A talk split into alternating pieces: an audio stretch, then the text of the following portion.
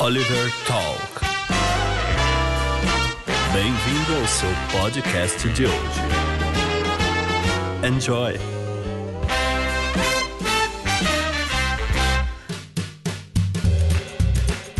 Seja bem-vindo ao podcast Oliver Talk, o seu podcast que descomplica a cultura, e hoje nós iremos continuar a segunda parte do nosso episódio O que é filosofia e como ler. Na primeira parte nós falamos como a filosofia nasce, as perguntas do, dos filósofos e também nós acrescentamos algumas coisas importantes para o estudo da filosofia, mas ainda não acabou. Teremos mais um episódio hoje e também nós trouxemos aqui, continuando com ele, já da casa, co-host do podcast Oliver Talk, host também. Vocês já conhecem, grande André Assi Barreto. Tudo bem, André? Como é que você está?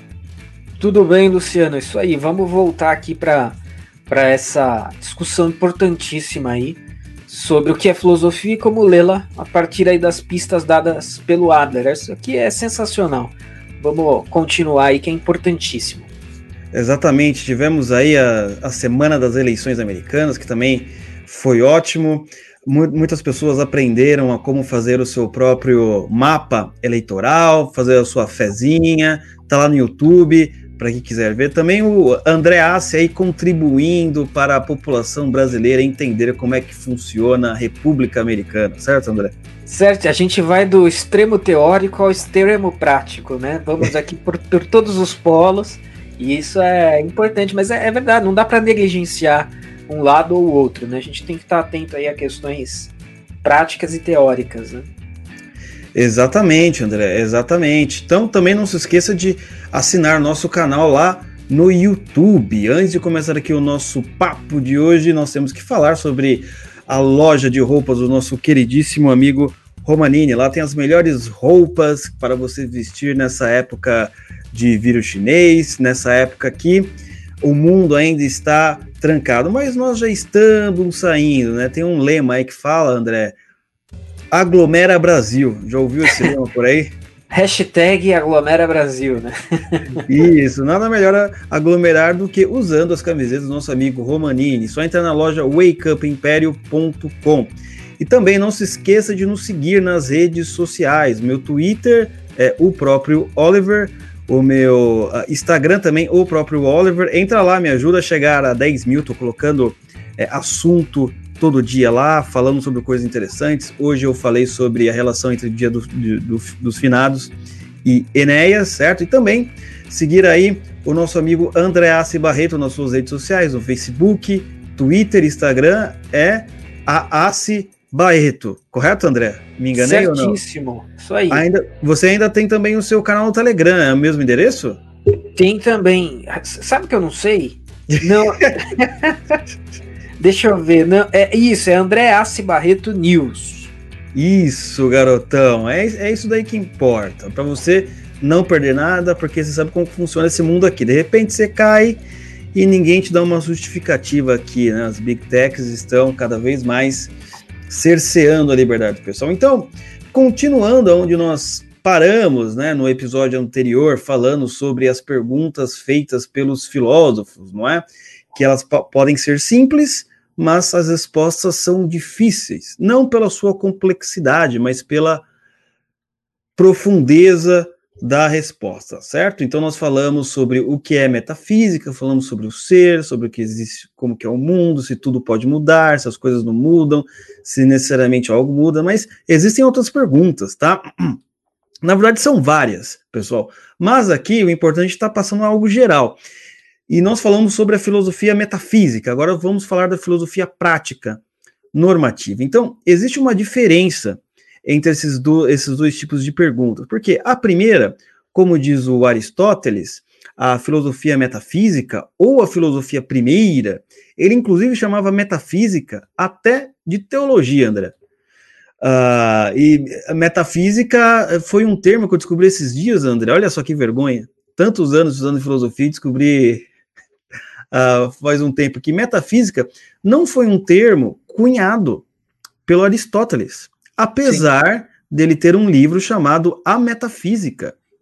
Foi por um outro sujeito que achou interessante quando estava colocando, arrumando os livros de Aristóteles, dá esse título, ó, a metafísica, não é? E o que acontece? A metafísica ela tem essa característica de você fazer perguntas que estão além da física, né? Acima da física, perguntas que elas dizem são, quais são as causas das coisas, porque assim acontece, qual que é a causa do mundo, qual que é a causa de todas as coisas que movem, aí vai vir Aristóteles com motor imóvel e por aí vai. Mas nós temos também um outro tipo de pergunta, né, uma, uma outra área também da filosofia chamada de filosofia prática ou filosofia normativa. O que é isso? São pesquisa, pesquisas ou especulações ou um olhar para a realidade sobre o que o ser humano deve fazer, certo? Sempre quando você estiver pensando assim, o que que um fulano de tal ele tem que fazer numa situação X? Por exemplo, uma pergunta: chega um nazista na sua casa, André, hum? e você lá é um cara que não gosta de nazista, mas você está vivendo na Alemanha nazista, certo? E você está escondendo judeus no porão. Aí chega lá o, o, o nazistão, que nem naquele filme lá do. Qual é o nome do filme, do Quentin Tarantino? É, Bastardos Inglórios. Ele faz a pergunta para vocês: tem nazistas aí? A primeira questão fica: tá, eu posso falar não, eu posso mentir para salvar a vida deles, certo? Mas seria uma mentira? Ou eu posso falar sim, seria uma verdade, mas eu mataria todas essas pessoas inocentes. Essa área do que o ser humano deve fazer nessas questões é uma área da filosofia prática ou normativa, que quer saber o que, é o bem, o que é o mal, se o bem ele é algo universal, se o mal ele também é algo universal e dá para ser identificado em qualquer cultura, de qualquer época e de qualquer, uh, de, de qualquer país. O que é justiça, como funciona a justiça, como que ela é, o que é a ética, moral, virtude e por assim vai. Então, é, que nem a gente, eu dei aquele exemplo anterior, né, André? E aí já tem uma outra pergunta aqui. Será que existem coisas que são sempre boas e más, independente das circunstâncias? Então, é aquela questão que eu coloquei, pô, mentir naquela situação para salvar os judeus dos nazistas de levá-los ao campo de concentração. Ela é sempre boa, não importa qual seja a circunstância. Então, essa é uma área que a filosofia prática ou normativa estuda, né? E também, será que existe uma verdadeira distinção entre o bem e o mal? Será que o mal simplesmente e o bem é um produto da sociedade, como dizem os modernos? Não, isso é tudo é uma questão, como fala o Richard Dawkins, é só uma questão evolutiva.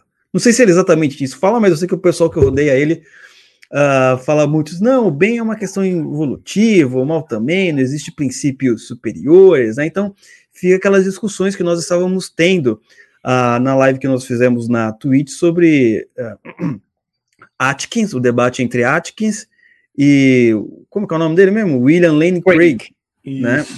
Então, ah, então se, se o estupro não, ele não é mal absoluto em qualquer lugar, em qualquer nação, então ele é algo que pode ser diminuído de acordo com a sua ideologia ou de acordo com as circunstâncias. Né? Então, toda essa área aí que nós estamos falando, ela é estudada pela filosofia prática. Por que prática? Porque aquilo que você deve fazer, que você deve fazer, não que você vai fazer, né? Mas aquilo que você deve fazer é estudado ah, por essa área da filosofia. Por favor, André.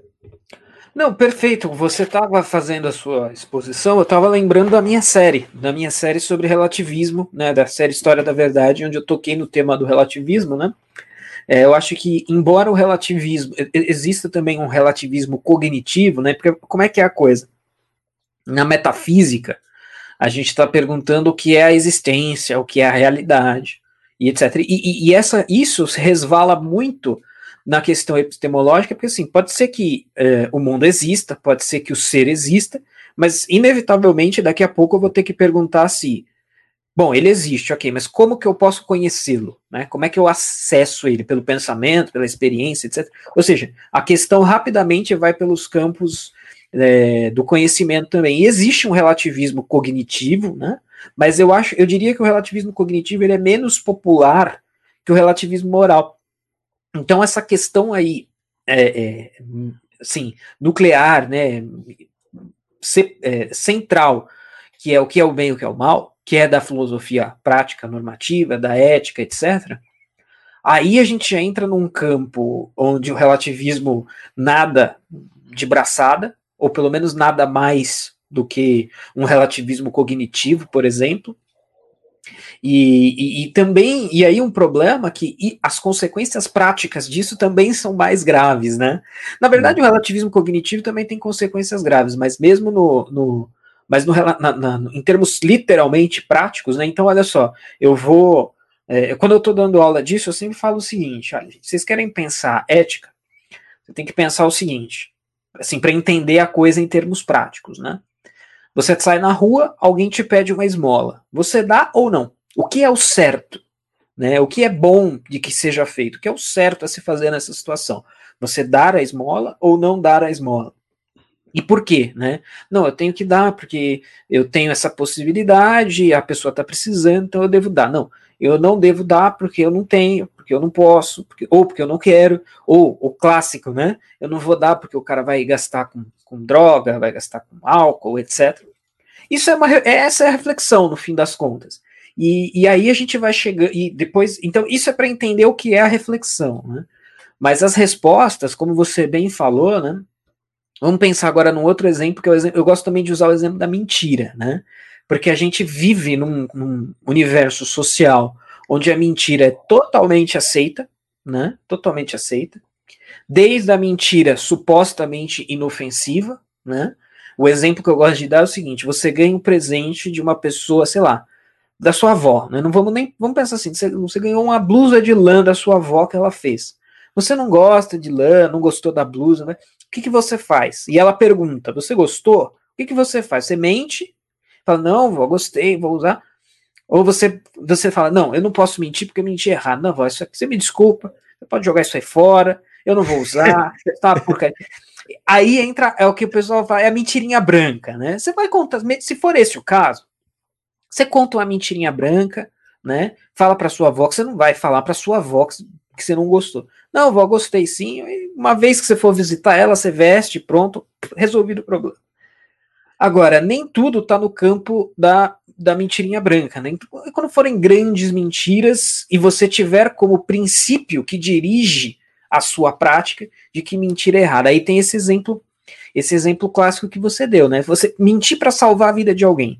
Pode ou não pode? Dentro da filosofia prática, quem diz que você não pode mentir em situação nenhuma é o que eles chamam de. É, é quem tem um, uma abordagem deontológica da, da ética. Eu não vou entrar nessa terminologia aqui, porque não precisa para a gente entender o essencial, mas só para ilustrar. E, e, o Kant, né, o Kant, que é um filósofo que eu estudo muito de perto, ele era um adepto da deontologia em ética, né? Então ele, para ele, é, nunca se, você não deve mentir em condição nenhuma. Então, inclusive no, no, exemplo que você, então assim, quando você a gente dá esse exemplo clássico do nazista, né? Então, um nazista bate na sua porta, você não é judeu, mas você está escondendo judeus. E aí, ou você fala a verdade, que você está escondendo judeus e aquelas pessoas vão morrer, ou você mente e o cara vai embora e tudo bem, espera-se, mas aí você teve que mentir. Para o Kant, você, tem que, você teria que falar a verdade. Claro que esse é um exemplo extremo, né? É, muitos desses exemplos, esses experimentos mentais e ética, que é um barato, né? Tem aquele clássico do exemplo do, do, é, do trólebus, né? Que você tem um trilho que bifurca, né? O trilho vai por dois destinos. Vem vindo um trólebus.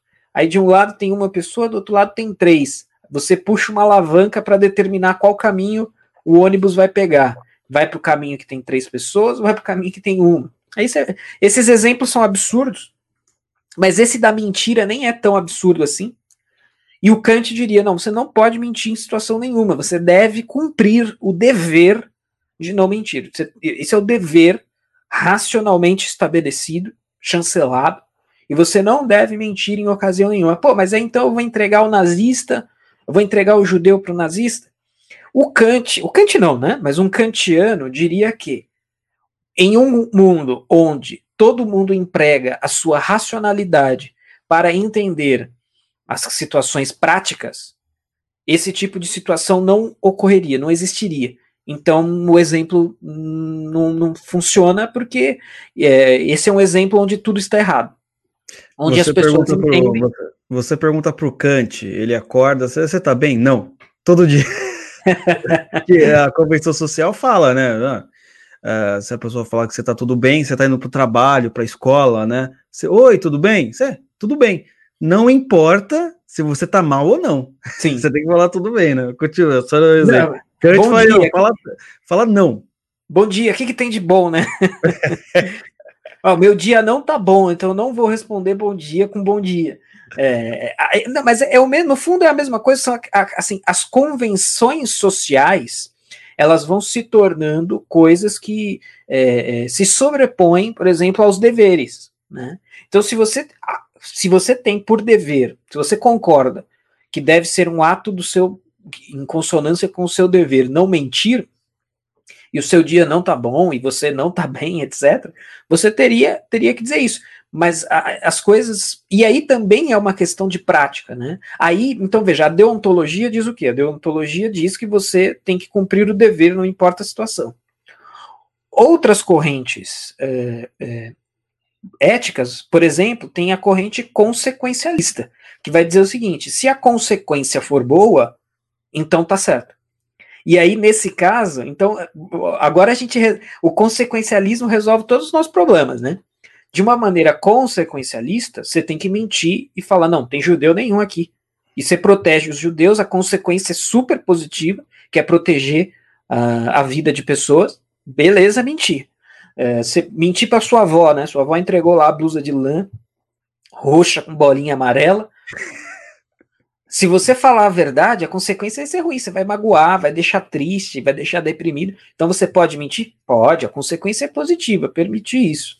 E também nessas convenções sociais, né? A mentirinha branca, o tu, tá tudo bem? Não, tá tudo bem, beleza. Tá uma bosta. Mas você fala que tá tudo bem, por quê? No, no cômputo geral do, do, do social, é, a consequência é mais proveitosa, é positiva. Se você responder que sim do que não, mesmo que isso seja uma mentira, né? Mas é, então, só para pensar essa, essa a- a- das perguntas práticas, né? Então, o que é o bem, o que é o mal, o que é a justiça, vão se vai se delineando respostas, né? E, e aí tem toda a discussão. Então eu citei só duas aqui. Eu citei a deontologia, o consequencialismo, mas tem o utilitarismo, tem, enfim, o hedonismo. Né? Tem várias vertentes possíveis aí de, de resposta. Ah, Pois é, eu ia comentar que nesses dias de relativismo, o consequencialismo ele tem um grande desafi- desafio. O que ele considera bom para o cara fazer aquilo, né? Vai que porque talvez o bom para ele seja jogar o judeu lá, né? E não entre outras coisas, né? Mas o André teve, a gente levantou essa questão, teve um livro, né, de um filósofo famoso, né, lá pelos idos de 2013, né? Não sei se você lembra o que é justiça do, acho que é Michael, Mi, Michael Sandels, algo assim o nome do, do autor, Justiça e o que é fazer a coisa certa. Michael Sandel. Já ouviu falar desse livro? Já ouvi falar, mas não li. Mas é, eu sei que é um livro que foi, foi impactante aí quando foi, foi publicado. Que também trata dessas questões, o que é a justiça em situações cotidianas. Por exemplo, você mesmo na, lá no Teatro das Ideias está falando um pouco que é a justiça, né? Lá no, ah, na República de Pla- Platão, correto? Sim, Ou já sim. passou? Não, estamos, estamos nesse ponto. Na verdade, o livro inteiro se debruça sobre essa questão, né? E, e já, já avançamos um pouco na discussão, mas ainda estamos nela. Sim, por exemplo, ele dá lá exemplos práticos também, né? O próprio Aristóteles tem um livro é, sobre isso que nós estamos falando, chamado Ética. Então, tá, tá na cara, né? O que se deve fazer e não fazer. Mas então, também existem outras áreas aí da filosofia, ela é muito grande, né? Para quem tá por fora, que nem o nosso desafio aqui é mostrar que filosofia não é somente coisa de maconheiro, não é? Você pode fumar, tá? Mas não é só para quem é maconheiro. Pessoas que não são maconheiras também podem é, estudar filosofia como nós estamos estudando. Epistemologia, André. Epistemologia é uma coisa muito interessante. Nós vemos aí nos artigos o pessoal falando da episteme, o Barroso falando da epistemologia, aquele livro da Marcia Tiburi que nós lemos na última live, epistemicídio, não é? Mas o, o que, afinal, é essa tal de epistemologia que eu sei que você uh, você tem um carinho, não sei se é um carinho especial por essa palavra, mas pelo menos você está aí dormindo com ela quase toda noite aí quando está fazendo a tese sobre Kant, correto? É certíssimo. É, eu, eu sempre falo isso para as pessoas e é algo que quem me conhece de maneira superficial fica surpreso, né? Porque a pessoa reduz a gente à, à realidade da rede social e fala: bom, se esse cara fala de político o dia inteiro, é porque política é a área dele, né? E primeiro que eu não falo de político o dia inteiro, eu falo de outras coisas também. Mas é. A... Bonde, por exemplo. É, estética. É Juliano Bonde. Portanto, estética, né? Mas a, a, minha área mesmo, né, na, na filosofia, é epistemologia. Né? Epistemologia, o que, que seria então? Seria o então eu até meio que já aludi isso agora há pouco, né? A metafísica se pergunta o que é o ser, o que é a existência. Ah, o ser é isso, a existência é aquilo. Ok, e como que eu conheço a existência? Né? De que maneira eu acesso a existência? Dado que há um ser, há uma existência, eu consigo conhecer isso como um todo ou eu consigo conhecer apenas parte, por exemplo? Então, isso é a típica uhum. pergunta da epistemologia, né? Porque aí vai se responder o seguinte: não, a razão humana, não vou nem falar a razão, né? O, o, o ser humano é capaz de conhecer a, a, a totalidade da realidade, a existência como um todo. Ou então só é capaz de conhecer em parte. Esse é o típico, é, típico problema, a típica problemática da epistemologia. E aí vai ter a galera que, galera assim, de, de maneira informal, né? Vai ter o pessoal que vai dizer, olha, não, o conhecimento humano ele é limitado, e ele é limitado, por exemplo, pela razão. Aquilo que não puder ser conhecido por meio da razão não pode ser conhecido. Né? Então, tudo aquilo que tiver no, no espectro do irracional, você não consegue estabelecer conhecimento sobre aquilo. Né? E, e, é uma coisa que a gente sempre discutiu, né? É, ah, o ser humano ele tem que conhecer as coisas através da razão, mas o que que esse povo, é a é pergunta de ouro, considera o que é a razão? É, isso, é, essa é boa Exatamente, também. né? Mas, mas, aí é legal porque a gente vê o movimento da filosofia, né? Sempre fazendo essa pergunta. Tá, então a epistemologia diz que o conhecimento é limitado e dado pela razão. Mas o que é razão? É. é a, gente está brincando de ser Sócrates aqui. É, é, a típica pergunta que o Sócrates faria, né? Tá, beleza, você já falou isso aí, mas o que, que é razão? Aí você explica o que é razão. Aí ele faz uma nova pergunta, e aí você vê que você não tem resposta. Então, filosofia é isso também, né? É, isso não necessariamente culmina num ceticismo ou num relativismo, mas isso é uma história longa mas a, a, a, a, atividade filosófica ela tem a ver com isso, nessa e no fundo, no fundo, por que, que não termina em ceticismo ou relativismo? Porque você está buscando o fundamento. Por quê? Porque você acredita que existe um fundamento. Eu posso não saber qual é esse fundamento agora, esse fundamento hoje, mas eu quero saber. E aí eu vou continuar na busca, vou adquirindo aí, vou, vou, vou lapidando as respostas para essas perguntas e vou melhorando no processo, ainda que eu não chegue numa resposta absoluta e definitiva, né? Então, a beleza também da atividade filosófica está nisso, né? O, eu lembro de uma frase do Julian Marias, que falou assim: um homem não conhece tudo, mas pode conhecer o tudo. Já ouviu essa frase? Acho que eu não conhecia, mas é interessante, hein? É interessante, porque tudo realmente você não vai conseguir conhecer, né? Por exemplo, eu tô aqui no meu PC e tá num, tô numa mesa de madeira. Eu não consigo conceber agora quais são todas as propriedades é, que, foi, que foi usada para poder construir essa mesa aqui. Mas eu posso conhecer os princípios pelas quais elas foram construídas, entendeu? Ela foi construída, né? Qual foi o processo? Sim. Talvez assim, os detalhezinhos. Quantos átomos compõem a sua mesa? Você não é, consegue saber. Eu não consigo saber, mas eu consigo conhecer é, o princípio de como funciona. Mas você coisas. sabe que ela por inteiro é feita de átomos, né? Por exemplo. Exatamente, né? Então, essa é uma, é uma distinção aí muito importante. Então, a epistemologia é isso. E você não é um epistemicida, como diria a nossa. Epistemicídio negro, não sei se foi ela que falou, se foi a Djamila Ribeiro, sei ah, lá. eu acho que foi a Djamila quando ela quis dizer que, que as pesquisas feitas pelos negros não são levadas em conta, né? Então você estaria matando a epistemologia negra. Isso é muito interessante também, né? Porque a epistemologia que está lidando justa, a epistemologia na filosofia ela é uma área muito dura, né? É uma área assim difícil, né? Considerada difícil, né? Muito duro. Então, e, e não tem. É, é, falar em epistemologia negra é como falar em matemática negra, é a mesma coisa. Né? Ou é matemática ou não é. Não tem matemática branca, matemática negra, matemática indígena. É, essas técnicas, né? Técnicas são técnicas. Não Sim. importa, o martelo ele não é branco nem é negro, ele foi feito para pregar. Você pode usar para matar alguém também, evidente.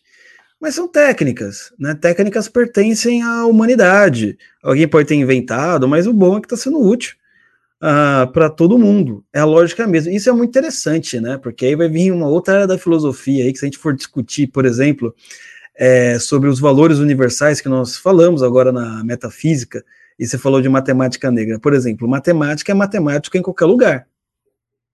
Os números não irão mudar. Não importa a sua cor, a região que você nasceu, o planeta que você nasceu, o universo que você começou a existir. Uh, não é? Isso é uma coisa muito interessante. Uh, tanto é que os pitagóricos tinham muito disso, né? De é, tratar os números como uma espécie de entidade mística. E quem tratou muito sobre isso também foi o nosso filósofo, que o Olavo de Carvalho cita muito, que é o Mário Ferreira dos Santos, né, que ele pegou a ideia dos pitagóricos e tentou esclarecê-la como ela funciona, né, a filosofia dos números, né, sabe, não é nada místico, né, mas como os uh, pitagóricos, né, enxergavam números em tudo. Né? Um, um antigo professor meu, ele dizia que era mais ou menos assim, você olha para uma para uma porta, você não enxerga a porta. Você enxerga uma série de triângulos, não é? Que forma a porta. Então eles olham a realidade a partir dessa dessa dessa constituição. Evidente que eu estou dando aqui um super resumo, mas para você ver, por exemplo, como a filosofia entra aí e é uma outra coisa que nós queremos falar agora também. Filosofia da ciência, que é uma coisa muito interessante que o pessoal é, não é muito dito sobre isso, né? Nós ouvimos falar muito sobre cientistas, ouvimos falar sobre os ramos da ciência, biologia, química, entre outras áreas, assim, mas existe a filosofia da ciência, que quem inaugurou, se não me falha a memória, foi o nosso queridíssimo Aristóteles, né, que viveu há mais de dois mil anos, que também trata disso, não é, André? Você que gosta de acompanhar os debates aí do William Craig versus os neo-ateus, Normalmente eles não têm essa carga de filosofia da ciência. Eles sabem ciência, um pouco do ramo deles ali, mas eles não sabem quais são os princípios lógicos que constituem o que é ciência, o que vai fazer uma diferenciação aí até entre uh, ser cientista e ser cientificista, né? Que é um termo aí que está, não vou dizer que está em voga, mas veio nesses dias, né? Porque tem o sujeito que ele acredita que a ciência ela tem que ser a ferramenta pela qual tudo tem que ser medido na humanidade. O que de fato é, aí já esse sujeito já não é um cientista, ele é um cientificista. Porque ele é um cientificista, porque ele está querendo usar regras científicas para coisas que não funcionam. Ele quase transformou a religião numa ciência, certo? E a ciência que diz tudo, a ciência é, ela é, como é que se diz? Inviolável, nada acontece com ela. Por favor, André, considerações. Não, isso é, isso daí é, é sensacional. O cientificismo, né? Ele no fundo, no fundo, ele é uma posição filosófica e não científica, né? Porque se ela fosse científica, seria falaciosa, porque você, o cientificismo é a crença de que a ciência é capaz de resolver todos os problemas, responder todas as perguntas. Ok, aí alguém poderia se perguntar, mas qual é a prova que você tem disso? Ah, não, a prova que eu tenho é a própria ciência que funciona, que explica. Peraí, mas então você está dizendo que a ciência prova tudo e a sua prova disso é que a ciência prova tudo? Seria um raciocínio circular, seria uma petição de princípio. Então, a ideia de que a ciência é capaz de explicar tudo não é provada cientificamente. Se ela não é provada cientificamente, ela eventualmente poderia ser provada ou contraprovada filosoficamente. Mas aí a gente já saiu da, do cientificismo, porque agora a gente já está na filosofia, a gente está falando do fundamento aí, do possível fundamento de uma, de uma ideia, de uma ideologia. E aí você já matou o cientificismo, né? Você já teve que sair do, do, do escopo da, da ciência. E, e o que muitas vezes escapa aos cientistas, né? Isso, isso, também é uma coisa que eu li bastante ao longo, é uma leitura que eu já praticamente encerrei, mas eu li muito esses caras, né? Li muito o Peter Atkins, o Lawrence Krauss, o, o Stephen Hawking, né? Naquele livro Uh, o, Grand, o The, The, Grand Design, né, acho que foi o grande desígnio que traduziram em português, é o livro em que o, o Hawking afirma, ah, a filosofia está morta. Peraí, mas a afirmação a filosofia está morta, ela mesma assim, ela mesma é filosófica. Então, peraí, é que nem você falar assim, olha, o ar não existe, aí você puxa a respira, você inspira, né? É uma contradição assim imediata, né? E isso uhum. vem de uma carência de conhecimento em filosofia da ciência. Tem um filósofo da ciência que eu não sou muito muito fã dele, é, que é o Thomas Kuhn, né? O que ah, criou ah, a teoria dos paradigmas, né? Que, que a ciência, ela é, na verdade, ela é um paradigma, e os paradigmas vão se alternando, vão mudando ao longo do tempo, né? A gente tinha o paradigma da física newtoniana, aí a física newtoniana começou a não explicar certos fenômenos, e aí veio o Einstein, e aí propôs uma física Einstein, uma, uma, uma outra, um outro paradigma para a física, que é o paradigma dele próprio, né? Onde, né, enfim, não vamos entrar aqui nos detalhes. Mas o, o Thomas Kuhn, ele, ele, próprio era um cientista, não, era físico, né? E ele fala uma coisa, eu não vou lembrar assim a citação exata, mas é, no, no, no, principal livro dele, eu não lembro se o nome do livro é Paradigmas, não me lembro agora, mas é, é, o principal livro, e é o livro onde ele expõe essa, essa questão dos paradigmas, ele fala que o, o futuro do cientista frustrado é, é o departamento de filosofia. Ah, eu lembro essa frase em algum lugar. Eu também li esse livro desse cara aí. E é muito interessante isso, porque frustrado por quê? Porque é a hora que o cara percebe, quando o cara percebe que a ciência não vai responder tudo, aí ele busca a filosofia. E aí ele pode eventualmente se tornar um, um a, a, estrutura das revoluções científicas é o nome do livro. A estrutura das revoluções ah, científicas. Exatamente. Do Thomas Kuhn. Porque é, é, não é frustrado num mau sentido. É, então você está lá no né, pensa, você está lá trabalhando no laboratório, e aí, beleza, fazendo seus trabalhinhos, ok. Mas aí você começa a ser tomado por questões que você não pode obter a resposta dentro do laboratório, você não pode obter a resposta por meio de uma equação matemática, e aí você vai para a filosofia. E aí, se você quiser continuar discutindo as possibilidades da ciência, os métodos da ciência, os limites da ciência, o sujeito acaba se tornando um, um filósofo da ciência. Nada impede que o cientista seja um filósofo da ciência. Só que ele precisa estar ciente disso. O, o, grande problema é, é aquilo que a gente falou no começo. O cara é cientista e é cientificista. Ou seja, ele é cientista, ele conhece muito bem lá a rebimboca da parafusetinha, da célula de cabrito albanês, e ele é cientificista também. Ele acha que a ciência é capaz de responder todas as perguntas, todas as questões. Só que aí ele já está fazendo filosofia, só que ele está fazendo filosofia ruim, né? Se ele soubesse um pouco. É, isso, é inconsciente, né? Porque ele não acha que ele está fazendo filosofia, ele acha que ele está fazendo ciência. Mas é, é, se ele transitasse melhor pelas essas duas áreas, ele poderia até chegar em, em conclusões mais refinadas mas aí por, por haver um desprezo, né? Então, o Peter Atkins, o Lawrence Krauss e mais uns outros aí desses famosinhos, eles des, o aquele o negão do, do Cosmos, né, o, o Neil deGrasse Tyson, eles eles abertamente desprezam a filosofia. Né? Eles já foram perguntados, ah, não, filosofia é baboseira, mas a gente volta no mesmo ponto. Para você falar que filosofia é baboseira, isso já é uma afirmação filosófica. Você já está fazendo uma afirmação sobre a natureza de uma área, que é a filosofia. Quem faz isso é a própria filosofia dessa área. Então você já está fazendo, é inescapável, né? E, e, mas em filosofia da ciência, é muito, principalmente para encerrar essa intervenção, em épocas de Átilas e Amarinos, né, em épocas em que os divulgadores científicos estão tomando para si a, a, a, não, eu sou a ciência. Ciência, ciência, ciência. Iluminismo.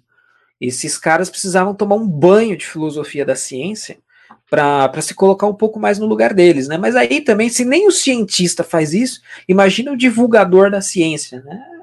Uma lástima. Não, exatamente. Tem três coisas que eu quero comentar aí. A primeira coisa que você falou acertadamente, né? Ah, o sujeito ele fala assim: não, peraí, a ciência é a única coisa que importa. Só que essa afirmação ele não consegue provar cientificamente. Esse é o tal do cientificismo. Ele já caiu, né? Ah, queimou a língua, como diriam os antigos. E essa coisa da filosofia da ciência, que você falou do Thomas Kuhn, que chega um momento que o sujeito fica frustrado porque a ciência não consegue responder as perguntas fundamentais, ele tem que se tornar o que, André? Ele tem que se tornar Sócrates e fazer a velha pergunta: o que é ciência? Novamente, né? Voltando aos primórdios. Não tem como, né? Por isso que o Whitehead já dizia que toda filosofia é uma nota de rodapé de Platão e Aristóteles. Essa é uma coisa aí muito interessante. Uh, e era isso que eu ia comentar. Eu falei três coisas, só que eu não lembro a terceira, não faço a mínima ideia. Mas é isso aí. Valeu aí a contribuição. E assim, tem vários ramos da filosofia, né? Não dá pra gente ficar falando tudo aqui, mas acredite, se tem alguma hora que te interessa, há, uma, há um ramo da filosofia, né? Eu coloquei aqui também, ó, filosofia política, que é o estudo de como funciona uma boa sociedade e a conduta dos indivíduos, não é? Normalmente, um péssimo comentarista político precisa mais de filosofia política. O próprio Olavo de Carvalho fala muito que ele desenvolveu uma filosofia política própria. O Felipe G. Martins, se não me engano, deu um curso, né, André, sobre a filosofia política de Olavo de Carvalho, ou estou enganado? Não, sim, no Instituto Borborema, se eu não me engano, tem lá o curso A Filosofia Política de Olavo de Carvalho pelo, pelo Felipe. Exatamente. E também, André, é sempre o mesmo movimento que será feito. O que é a política, como ela funciona, qual a melhor maneira de olhá-la, de vê-la, de enxergá-la.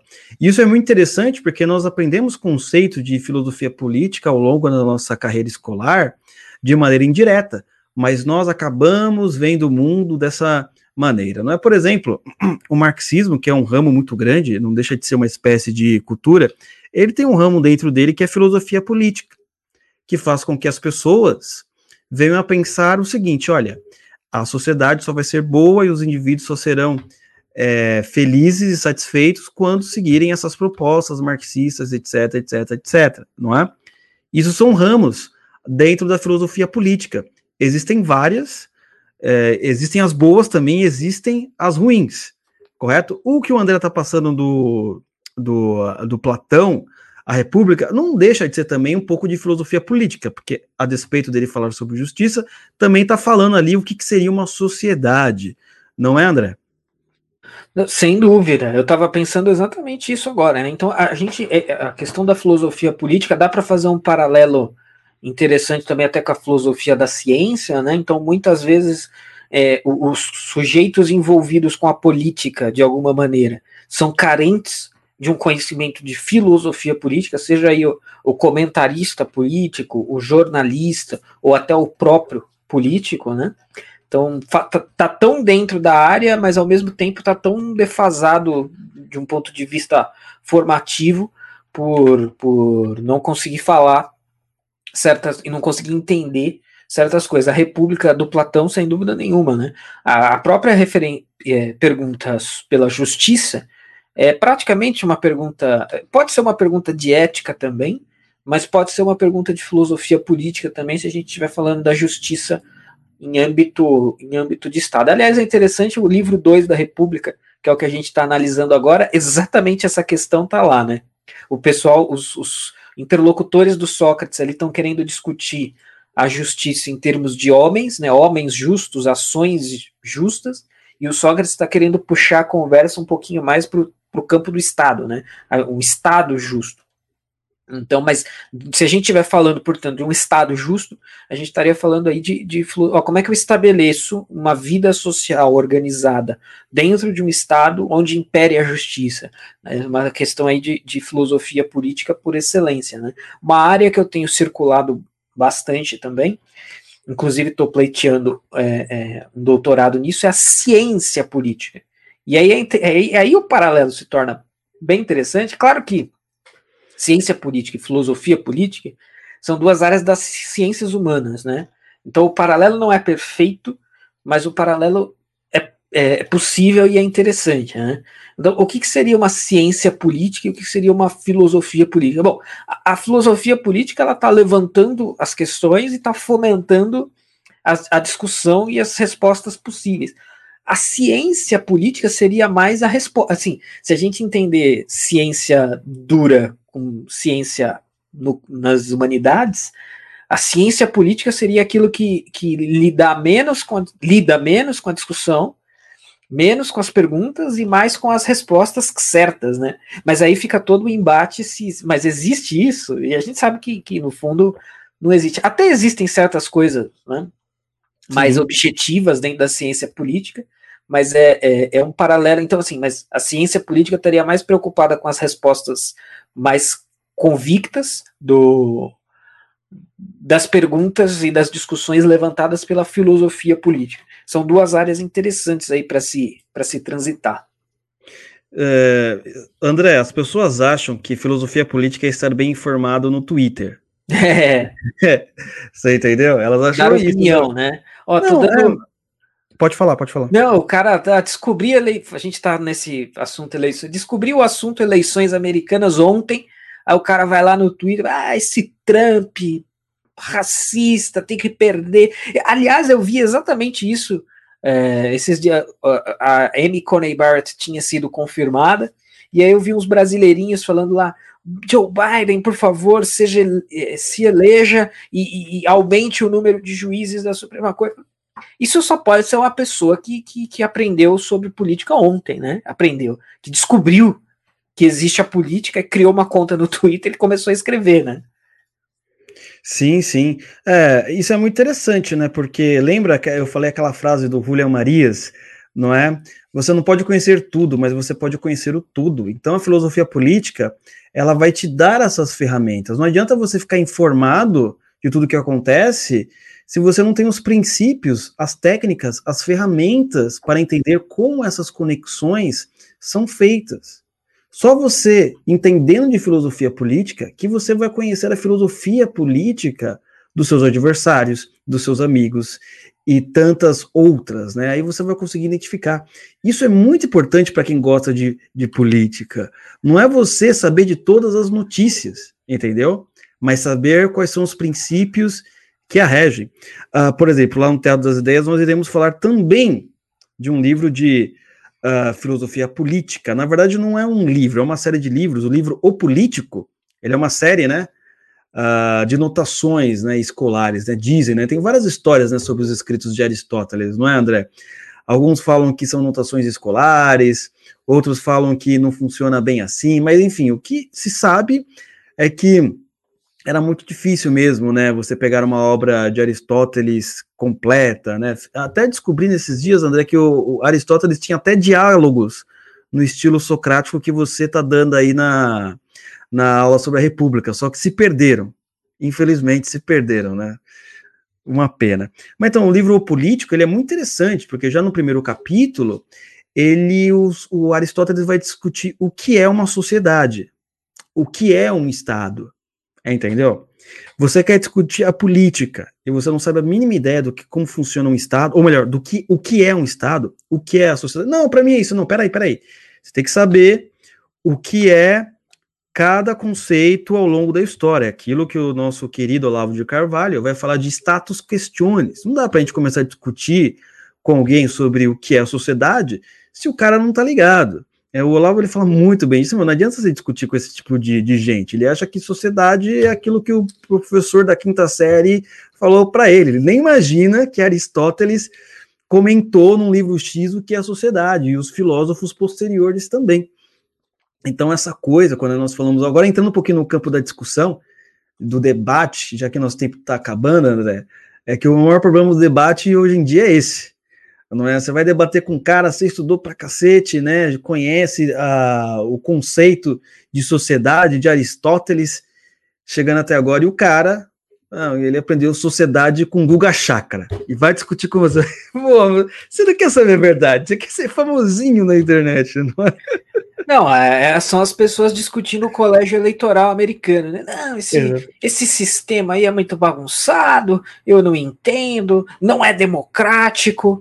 Tinha que acabar, tem que acabar o sistema de, de, de, de colégio eleitoral nos Estados Unidos. E essa também é uma narrativa muito presente na, na mídia esses dias, né? Aliás, no Jornal Nacional de, de hoje, 2 do, de novembro, tava, teve uma reportagem sobre isso. Não, porque o colégio eleitoral era da, é da época do, quando a Constituição americana foi escrita, muito antigo, é obsoleto. Olha só, e olha só que, que burrice, assim, sem dimensão, né? Porque se o negócio foi escrito há tanto tempo e, e aplicado até hoje, é, é, justamente porque ele funciona, não porque ele não funciona, né? Se ele não funcionasse de verdade, ele já teria sido abolido, teria acabado há muito tempo. Não é você que acessou o Twitter ontem que descobriu qual que é a melhor forma de, de, de, de fazer eleição no, no país mais rico do, do universo, né? Mas as pessoas, mas aí que tá aí essa questão da status questiones, que eu gosto bastante também, de, mencionar, porque as pessoas ignoram assim em absoluto, é, isso é essencial, né? Então o sujeito quer falar sobre o sistema eleitoral americano, mas assim, ele conhece o contexto em que ele foi criado, ele sabe por que, que ele foi criado, ele é, é, ele ponderou, ele sopesou as vantagens, porque assim, desvantagens todos os sistemas têm. Ele fez uma, uma, uma balança né, e pesou ali as vantagens e as desvantagens e chegou à conclusão de que é, é mais desvantagem do que vantagem. Ele leu todos os pais fundadores para avaliar os argumentos? Com certeza não. Né? Então, assim, ele, ou seja, ele não avaliou ah, o status da questão. Né? Alguém, será que alguém, será que ninguém nunca disse que o, o colégio eleitoral é limitado? Eu fui o primeiro, eu fui a primeira Coca-Cola do deserto a descobrir isso. Não, meu amigo, outras pessoas já disseram isso, isso daí já foi ponderado, já foi refutado e ninguém liga. Hoje, o motivo para se falar disso hoje é porque está ficando cada vez menos vantajoso para um, um, determinado lado do espectro político. Não tem nada a ver com o sistema ser bom ou ser ruim. Mas aí, para dizer tudo isso, precisa ter o status da questão. E as pessoas não, não têm, não querem ter, e a rede social ela só potencializa isso, né? Porque é, você, mesmo não tendo, você vai lá na rede social, se você dá umas lacradas, você consegue X mil seguidores, e aí e os seus seguidores começam a falar que você é um gênio, né? Você começa a falar que você é um gênio. Você começa a acreditar e você nunca vai atrás do status da questão. Então é uma lástima, né? Sim, é verdade. E Andrezão, nosso tempo aqui já está finalizando. Eu falei para você, não, 40 minutos no máximo. E se não der tempo, a gente faz um outro episódio. Acho que teremos mais dois episódios, porque ainda nós temos que falar a filosofia moderna e a grande tradição, que seria né, a gente falando sobre qual a diferença entre os filósofos modernos e antigos, o método filosófico a gente nem entrou, e o estilo filosófico, que é outra coisa, e como ler livros de filosofia que a gente não entrou ainda não é? Eu imaginava que a gente conseguia abordar um pouquinho mais. Mas antes da gente finalizar, então, vamos comentar essa última parte, uh, mais um ramo da filosofia. Tem vários, tá, pessoal? A gente não está comentando todos, mas se você tiver uma curiosidade, pesquise, pergunte pra gente, mande um e-mail lá no contato.com, fale com a gente nas mídias sociais, que a gente ajuda vocês. Filosofia da arte, Andrezão. Filosofia da arte aí. Somente está com essa live mensal aí sobre arte e eu já conversei com você bastante sobre filosofia da arte, né? Porque sempre que nós falamos sobre arte, o brasileiro normalmente fala muito sobre arte quando acontece alguma polêmica, que nem aconteceu com a peça Macaquinhos, ou com uma outra, ou com uma outra exposição artística ali do Santander com as crianças travecos ou coisa do gênero, né? Aí todo mundo começa a falar sobre arte. Né? Só que a grande pergunta, a mais difícil, que até hoje é motivo de polêmica no meio uh, filosófico. O que é arte? O que é arte, André? O que é arte? Agora, eu, né? que? eu me sinto o Clóvis de Barros diante do Abujanra. Qual o sentido da vida? É energia, ele fala isso, né? energia, é... energia. O que é a vida, né? O que é a vida. Você sabe que eu tenho um livro aqui, é que eu não sei se ele tá. Não, ele não tá perto de mim aqui agora, então não dá para eu pegar. Eu tenho um livro que eu comprei, inclusive, para fazer alguns vídeos bem do começo do Oliver Talk, mas acabei não usando. É um livro que traz, acho que 100 definições de arte por, por diversos filósofos diferentes aí. Então, tipo, tem muitas respostas para essa pergunta, mas eu, eu acho que a, a, a arte, né, para dar uma respostinha assim, coerente, boa, mas provisória, é, a arte ela é uma tentativa de representação do mundo. E aí, dentro dessa tentativa de representação, a gente tem inúmeras possibilidades. Pode ser um, uma tentativa de um retrato fiel, pode ser uma tentativa de, da construção de um retrato ideal. O Aristóteles falava que é, a poesia tem uma vantagem sobre a história. Eu não vou lembrar a citação exata aqui, mas eu acho que essa é uma citação que está contida na Poética, que é o Sim, livro de estética do Aristóteles, em que ele diz que, que a poesia tem uma vantagem sobre a história, porque a história relata o que foi, o que é, o que foi no caso, né? E, mas a poesia relata o que poderia ser. E acho que no, no, fundo, no fundo, a arte é isso, é um retrato, é uma tentativa de representação. Pode ser do que é, e pode ser do que poderia ser, pode ser do que deveria ser. E, mas no fundo, no fundo, essa pergunta essencial, né? O, o que, que é arte é a pergunta essencial da estética, que é um ramo, é um ramo da filosofia que eu tenho, é, é engraçado, eu tenho uma historinha meio pessoal com, com a estética, porque na faculdade eu tive estética, o professor era muito bom, um dos melhores professores que eu tive, era muito exigente, bem tradicional, assim, mas os autores que eram os autores de estudo dele, que era o era Merleau-Ponty, Gadamer, uh, agora não vou lembrar o, outros aqui, mas Marcos, os autores, Adorno.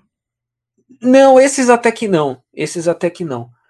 É, não me agradavam esses autores. Na época eu era só um estudante, então eu tinha muito menos bagagem do que eu tenho hoje, mas para mim não colou. E aí eu fiquei por muito tempo com a impressão de que estética era aquilo que ele apresentou, e de muito, muito não, mas um pouco de tempo depois, eu tive contato com o que? Com o Roger Scruton, né? E o porquê a beleza importa. E aí, quando eu vi esse documentário, foi um divisor de águas para mim, dentro da estética como área da filosofia, porque eu falei, caramba, isso é estética, e isso, e, essa a resposta que ele oferece ali é muito interessante, eu gosto bastante, mas até mais do que isso, as perguntas levantadas ali são perguntas de estética também.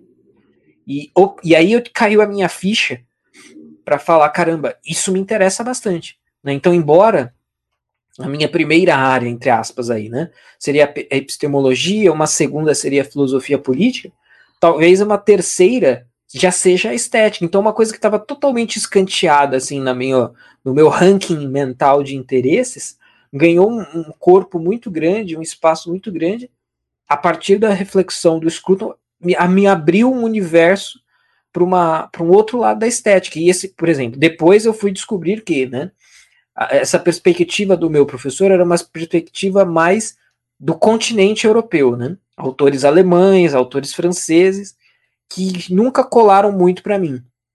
E a perspectiva do Scruton, óbvio, é uma perspectiva mais analítica, mais da ilha, né, do, do Reino Unido, e mais lógica, até uma abordagem também que, que vincula lógica com estética, né, uma análise ali rigorosa e tal.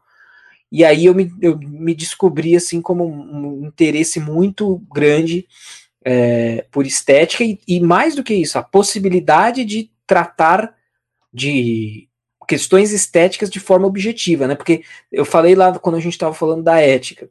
Se a ética traz na cabeça o assunto do relativismo, a estética então nem se fala, né? Porque a estética é o campo onde pode imperar um relati o relativismo mais nítido de todos está na estética, que quando as pessoas dizem, olha, a beleza está nos olhos de quem vê. Ou se você olhar para um tijolo e ver beleza ali, isso quer dizer que o tijolo é belo, quer dizer que o tijolo é arte, né? E, e combater isso se tornou uma coisa muito muito importante para mim. Então tenho uma, um carinho, digamos assim, bastante grande, uma relação interessante com, com a estética. Sim, sim. Também na nossa série lá sobre como entender quadros de artes, que inclusive foi lançado um episódio agora, é interessante a recepção do público e a quantidade de pessoas que estão aprendendo a observar um quadro de arte e entendendo quais são os fundamentos, né, por trás daquela criação artística. Porque a gente aqui, André, Brasilzão, a nossa aula de educação artística é pintar um desenho, entendeu? É pintar, fazer um homem palito, sabe? Desenhar ali o homem palito, não é isso daí, pronto, aula de artes, faz seu gessinho, mais ou menos, né? Eu tinha um professor que ele só mandava desenhar os negócios. E eu sei que ah, para muitas pessoas também é assim. Para você ver, uma coisa que a gente mais percebe é que as pessoas elas ah, não sabem qual é a função, né, de um quadro de arte, não sabem nem porque existem, não sabem porque as pessoas fazem isso, qual é o interesse, e acha que é uma coisa assim de snob, não é? Para o pessoal ali de, de Paris ficar ali no, na, na, na, arte de salão, etc. Tem nenhum sentido, porque essa é uma dimensão que aqui no Brasil, aqui no Brasil tudo é feio. Né? Se a gente olhar a cidade de São Paulo, eu sempre conto alguma pessoa, eu falo assim, ó, repara nos muros aqui, olha o tamanho dos muros, não é? Olha as casas cheias de grades. Por que assim? A violência enfeiou a cidade. Então você não mora numa casa, você mora numa prisão. As pessoas não reparam mais isso. Que as casas delas não tem mais cara de casa, né? Tem cara de prisão. Então, você vai se acostumando com esse ambiente, com esse, esse ambiente de, uh, de cada, as coisas cada vez mais feias, as coisas cada vez mais é, práticas, né? E às vezes não é necessariamente boa, né? Então, eu, uma coisa que eu sempre falo também é só olhar as igrejas. Repara as igrejas uh, de antigamente. Esse é um exercício muito bom para ser feito. Né? Você entra numa igreja dessa, antigamente, você não precisa entender de estética, filosofia de estética, certo? Mas quando você entra lá, você já começa a falar baixinho, assim, né? Parece que o, o ambiente ao redor, a maneira como as coisas foram construídas, né? Comprime, constrange a sua alma a você, comportar, a você se comportar de uma maneira diferente. Agora, hoje as igrejas, não importa de qual a variação do cristianismo, hoje em dia, é, todas elas são feitas do quê? Naquela coisa prática, né? Então vamos aí fazer uma caixa de sapato gigante, aquele quadradão, né, que eu chamo, e coloca o pessoal lá. Né? A, a, a estética afeta a sua relação com o ambiente.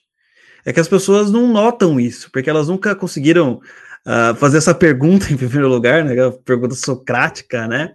E reparar como a gente só vive em ambientes feios, a gente não consegue perceber quando a gente vai para um outro ambiente, e nossa, meu, olha, até eu tô diferente aqui, aqui eu tô até falando eh, um pouco menor, né? O de Carvalho conta essa experiência, não é, André? Quando ele vai, por exemplo, para os Estados Unidos, ele olha aquelas casinhas assim dos filmes americanos e fala, não é possível que exista um negócio desse sim. É, o, feio, horrível, né? As pessoas têm uma tendência, talvez, de negligenciar a, a importância disso, né? E tem um livro, tem um vídeo, perdão, do Olavo que é sensacional. É Para mim, um dos melhores vídeos do Olavo no YouTube, né? Que alguém pegou um recorte de, de alguma aula, eu acho que até do COF, e, e, e, jogou lá e, e, fez muito bem fazer isso, assim. Não sei nem se teve autorização, mas enfim. Que é onde o Olavo fala do caos estético. É, tem, procurem aí um vídeo chamado Caos Estético e uh, o Nervosismo Brasileiro. Esse é o nome do vídeo. É, e lá o Olavo fala justamente como esse, essa ambientação feia, que infelizmente nós vivemos no Brasil, como que isso, isso é sério, isso é seríssimo, isso é grave, isso causa problemas assim é, é, que a gente nem talvez prestasse atenção ou imaginaria. Então a gente fica sendo com o nosso espírito impressionado o tempo todo por esse ambiente feio, por essa feiura que, que nos circunda, e isso vai embrutecendo, né? E, e acaba culminando no nervosismo, né? Lá na frente de que, que, que o Olavo fala. Né? E tem uma coisa também, a gente não está falando que é uma questão de dinheiro aqui. Muito pelo contrário, olha, olha Brasília, feio pra cacete aquele lo local, Não é, não tem nada de clássico, não tem nada de brasileiro, não tem nada que os nossos, que os antigos construíram aqui no Brasil, que nem lá, por exemplo, no Rio de Janeiro, etc., quando o Dom Pedro construiu as coisas lá. Então não é uma questão de dinheiro. Uh, já viu alguém falar essa? Eu gosto dessa frase, eu sou pobre, mas sou limpinho. É isso que a gente tá querendo dizer, entendeu? Não é questão de dinheiro. Cara, você olha os projetos arquitetônicos, o cara tem dinheiro, vai construir uma casa dele, a casa dele parece uma nave espacial, sei lá, não tem cara de casa, parece saiu de algum filme do Hitchcock, a casa do cara. Então não é questão de dinheiro, a gente está tão acostumado com a feiura que a gente não sabe o que é olhar uma construção, algo que seja belo, não é? Ou quando existe alguma coisa de beleza, é muito vulgarizada, ah, não é? Eu gosto de falar, por exemplo, é, de músicas uh, que, que as mulheres, na verdade, elas estão só com a calcinha, etc., com o sutiã. Evidente que você vê uma beleza ali, mas a vulgarização, não é? Aquela fica te jogando na cara tudo aquilo, né? Você acaba perdendo essa certa sensibilidade, né? Sensibilidade no sentido filosófico aqui e fica as coisas começam a ficar muito vulgarizadas e você já não consegue ver beleza, apenas selvageria que você vai ver, né? Ah, vai querer é, seguir os seus instintos mais primitivos, não é? Lembrando aqui que eu não estou sendo moralista nem nada disso, só fazendo uma constatação aí evidente, né? Você que é homem, você repara, né? Como tudo é muito vulgarizado e às vezes você deixa de ver a beleza para ver aquilo que o, o seu sangue sobe, por assim dizer. Né? Não, mas isso, isso é essencial também, porque é, é, se você é bombardeado com isso o tempo todo, é, involuntariamente você normaliza isso e você passa a ficar indiferente a todo o resto. Se não for assim, você nem quer. E esse é o grande problema, né? A seriedade, a dimensão da seriedade disso. Né? Então você ser impressionado o tempo todo com coisas esteticamente sensualizantes, coisas ou coisas esteticamente ruins mesmo. Então, isso para quem é paulistano é muito claro, né? Você sai na rua, é poste, rabiola enroscada no poste, muro pichado, lixo na rua. Você vai para o centro, tudo pichado, os monumentos mal cuidados, os mendigos, o cheiro. Pô, isso, isso é um definitivo caos estético, né? E, e, às vezes, assim, eu tenho certeza que as pessoas mais desligadas, ah, não, mas tudo bem. Às vezes até é justamente pelo costume com isso, ah, não, mas tudo bem, isso daí não, não é nada demais também, é um problema de uma metrópole. Não, isso é grave. Tanto é que nesse vídeo do Olavo, Caos Estético e o Nervosismo Brasileiro, ele fala que é assim, para você se trancar dentro de casa, é, imaginar que você está num lugar bonito, para o negócio funcionar minimamente, o ideal é você ir embora, né? Mas se não dá para você ir embora, você se tranca, se imagina num, num lugar legal, num lugar bonito, e, e assim você tenta contornar esse problema, porque é um problema grave. Ah, isso é verdade, isso induz nosso comportamento. Não, se, não me, se não me mandar a foto de calcinha e sutiã, nem, com, nem manda oi. pra nem começar, né? Né? Não enche o saco. Então, Andrezão, vamos deixar então o próximo episódio para a gente falar sobre a diferença entre a filosofia antiga e a filosofia moderna, que a gente tem que falar um pouco sobre isso, né? Existe uma diferença, a grande tradição, o que é. Hoje nós citamos muito também sobre o Teatro das Ideias. O Teatro das Ideias é a nossa escola de formação cultural que faz parte do Oliver Club. É só você assinar o Oliver Club que você tem acesso ao Teatro das Ideias. O link é olivertalk.com barra Oliver Club. Certo? Você entra lá, o link também vai estar aqui na descrição. Faça parte da nossa escola, conheça os, os conceitos fundamentais, certo? Entenda como funciona, com quais são os autores de filosofia política, filosofia, é, é, filosofia metafísica e por aí vai.